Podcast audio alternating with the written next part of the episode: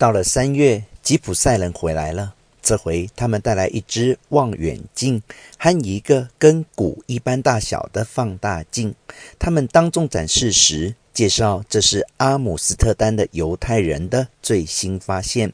他们在帐篷口架好望远镜，要一名吉普赛女子坐在村庄的另一头。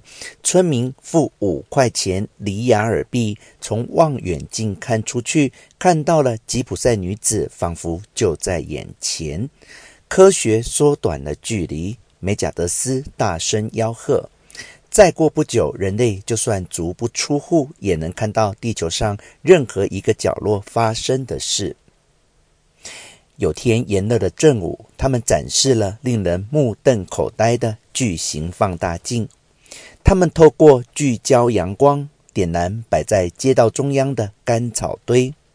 荷西阿尔卡迪欧·波恩迪亚还在舔舐磁铁失败的伤口，脑子就已经冒出。把这个发明当打仗武器的点子，梅贾德斯再一次劝阻他，最后他还是答应让他以那两块磁铁外加三枚殖民地金币交换放大镜。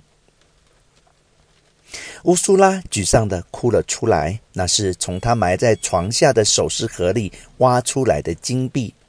他还在等待好机会，把父亲一辈子克勤克俭攒下来的钱拿去投资。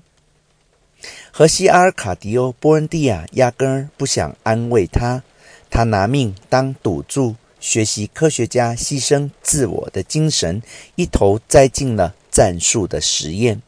他亲自上阵，实验放大镜对付敌军的效果，却在表演阳光如何聚光时，烧伤自己，后来伤口更进一步恶化和溃烂，花了很久才痊愈。他的妻子在他差点烧掉屋子之后，心生警觉，向他抗议这个发明太危险。他把自己关在房里很长时间，苦思新武器能有哪些应用在战略上的机会。最后，他写成一本极其详尽。极具说服力的教学手册。他派信差把手册送给政府，并附上他的无数亲身经验以及好几页的图解。这位信差翻山越岭，在太过广阔的沼泽迷了路，在暴风雨中逆流而上，遭遇猛兽、绝望和瘟疫的袭击，差点丢了命。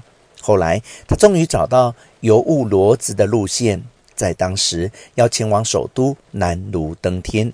和西阿尔卡迪欧·波恩迪亚能打算，只要政府一声令下，他会乐意前去，在高阶军官面前表演，训练他们阳光之战的复杂战术。接下来几年，他等着回音。最后，他厌倦了等待，他伤心的对梅贾德斯表示，他的行动失败。这时，吉普赛人以行动证实他真的是个诚实的人。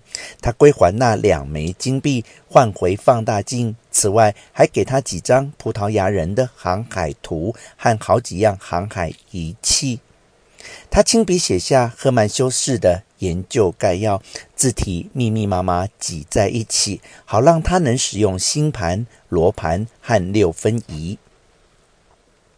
荷西阿卡迪欧·布恩迪亚把自己关在屋子后面尽头的小屋，以免有人打扰他的实验。就这样过了好几个月阴雨绵绵的漫长日子。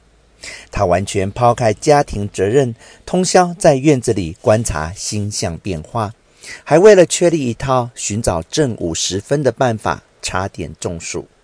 当他精通如何使用和操纵航海仪器后，他对空间有一套看法。他自认不必离开小屋就能航行陌生的海洋，到访渺无人烟的地域，接触奇珍异宝。他在这段时间开始习惯自言自语，在屋内东晃西望，不理会任何人。